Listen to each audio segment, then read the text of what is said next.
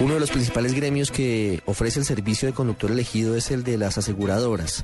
Y por eso hemos llamado al presidente de Fasecolda, Jorge Humberto Botero, para que nos cuente cómo se estudia y cómo se desarrolla este servicio por parte de las empresas. Doctor Botero, buenas tardes. Ricardo, muchas gracias por esta entrevista.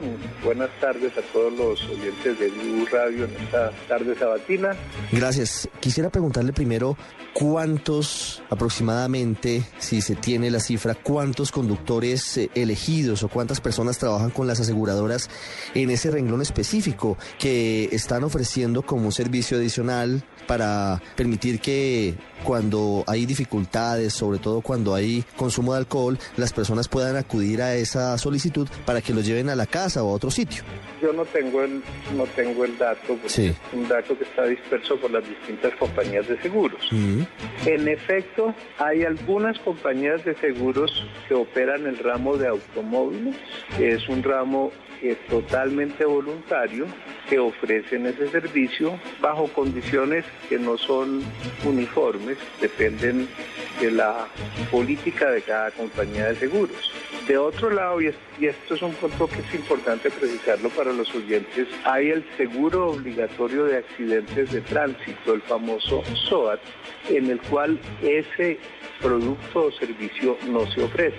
Como que para poder discutir este tema hay que mirar, de un lado, lo que está pasando en el seguro, vamos, voluntario de automóviles, el seguro estrictamente de, daños en automóviles. El famoso todo riesgo que llaman eh, los eh, vendedores lo llaman todo riesgo en el ramo de automóviles, sí. Cosa distinta porque se intentó en el Congreso en la legislatura pasada es si eso pudiera extenderse a los seguros obligatorios SOAT.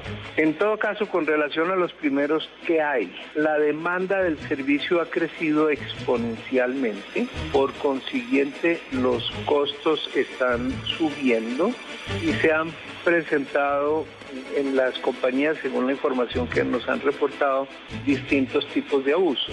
El más frecuente es convertir este servicio, que en general es gratuito, pues en un servicio que se, al que se acude pues, para ir a la iglesia, para ir al mercado, al que le dio pereza manejar hoy, etcétera, etcétera. O incluso a los que beben, pues con una frecuencia inusitada, lo cual ha obligado a algunas compañías de seguros a unas a retirar el servicio, a otras a ponerle limitaciones de frecuencia y a otras más. No hay un solo parámetro a, disponer que el servicio pues, se pague, pero a, cambio de una tarifa o De tal manera que la sostenibilidad misma de ese servicio que hasta ahora es gratuito en el seguro eh, voluntario de automóviles está en riesgo, por lo menos en las condiciones originales en que fue ofrecido, pero sigue estando disponible por algunas compañías bajo distintas condiciones. Es decir, que podría cobrarse hacia el futuro si continúa generándose el mismo escenario el servicio de este conductor. Sí, ahora, la, otra discusión, si ese servicio existe en condiciones voluntarias para los asegurados en seguros de, de, automóviles, ¿por qué no trasladar esa experiencia que en realidad ha sido exitosa la disminución de la siniestralidad al SOAT? Esa fue la propuesta que algún miembro del Congreso hizo al final de la legislatura. Esa propuesta no prosperó. Nosotros pusimos de presente en el Congreso la enorme dificultad práctica y financiera de adoptarla. Y le doy, digamos, unas cuantas pautas para que usted y los oyentes puedan juzgar. En el SOAT tenemos aproximadamente 6.500.000 vehículos afiliados. Sí. Es una afiliación obligatoria. Imaginemos de otro lado que en una noche de viernes cualquiera, pongamos, el 1% de los conductores afiliados o inscritos en el SOAT demandar el servicio. Eso implicaría que tendríamos que tener vehículos y conductores en la cifra aproximada de 65 mil vehículos.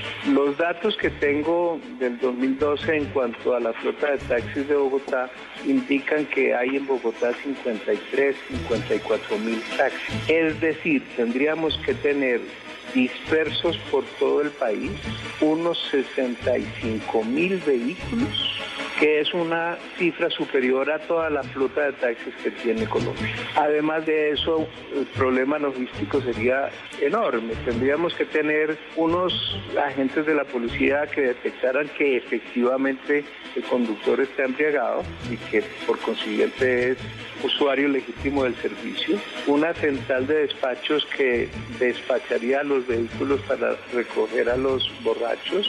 Tendríamos que después ver de qué manera trasladamos los vehículos de esos usuarios porque ellos no podrán no podrán maniobrarlos ni moverlos ni nada son motos o, carros que quedarían necesitados de que alguien, porque no es el, el, propietario o usuario que los pueda traer, los traiga de regreso a la ciudad. O sea, lo que pusimos de presente en el Congreso es que ciertas políticas que a, a pequeña escala, sobre bases muy flexibles, que pueden irse graduando, son buenas y operativas, si usted pretende transferir eso a una política pública para generalizarlo en el ámbito del SWAT, llegaría a una situación, digamos, logísticamente imposible de manejar. Es insostenible, pero entonces, ¿qué proponen las aseguradoras? ¿Tienen alguna posibilidad de, de algo adicional distinto a lo que se estaba planteando en el Congreso?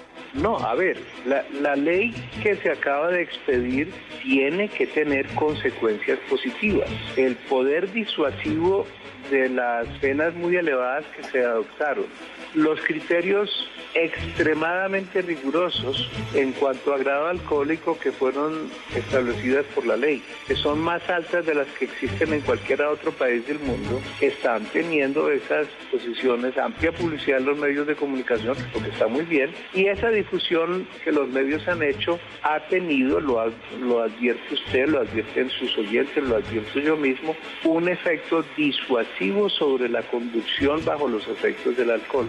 Por supuesto, eso va a disminuir el número de víctimas en carreteras y vías, que es lo que verdaderamente importa. Así tengamos claro que la conducción bajo los efectos del alcohol es solo una y tal vez no la más grave de las causas de accidentalidad vial. Claro.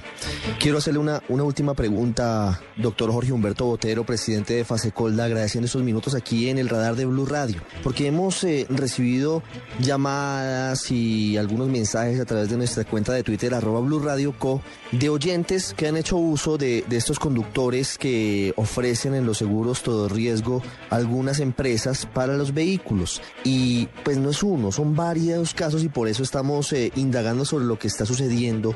Dicen estas personas que los conductores que les envían no son idóneos, que a veces no conocen incluso las señales de tránsito. Y hemos hablado con algunos de estos muchachos porque son jóvenes en su mayoría que prestan este servicio y también se quejan porque dicen que las condiciones laborales no son las mejores. ¿Qué sabe usted sobre esos dos aspectos importantes? Sé muy poco. Lo primero que debo decir es al argumento de que no tienen esos conductores pericia y los conocimientos adecuados de conducción, eh, pondría yo de presente que sería una enorme torpeza de la compañía de seguros auspiciadora del servicio que ofreciera conductores que no cumplen los requisitos de idoneidad suficientes. Porque en tal caso es la propia aseguradora la que compromete su responsabilidad, incluso al margen del contrato de seguro mismo. De modo que es difícil aceptar, puede ser posible, pero es difícil que las compañías de seguros no sean extremadamente diligentes en esa materia. En cuanto a las condiciones laborales, pues sería muy grave que compañías grandes, serias, con una reputación que cuidar en esa materia tuvieran algún descuido. ¿no? Ahora, es posible que la calidad del servicio se haya deteriorado porque, como digo, el crecimiento de la demanda ha sido, ha sido muy elevado y se está elevando más a partir de la expedición de la ley que estudió el Congreso el año pasado. Sí, ha aumentado la demanda y esto hace que a veces las aseguradoras tengan que recurrir de urgencia a muchas más personas para poder cumplir con estos servicios. La gente no sabe usar las herramientas que tiene en muchas oportunidades como asuntos adicionales al, al, seguro todo riesgo, en este caso de los vehículos. Es Jorge Humberto Botero, nos ha acompañado aquí en el radar, presidente de Fasecolda, hablando de uno de los temas hoy en el radar. Doctor Botero, muchísimas gracias. Yo quisiera hacer un comentario final. Claro que sí. La conducta socialmente adecuada no es salir con el vehículo carro, moto a, a un bar, embriagarse y después llamar a que alguien se ocupe del problema. La conducta socialmente prudente es eh, evitar esa situación de riesgo. O sea, si usted va a tomar licor esta noche, no lleve el carro, no lleve la moto y no convirtamos e, ese factor de imprudencia, de negligencia social en un factor de costo para el conjunto de la sociedad. Doctor Botero, muy amable. Eh, buenas tardes a todos y muchas gracias.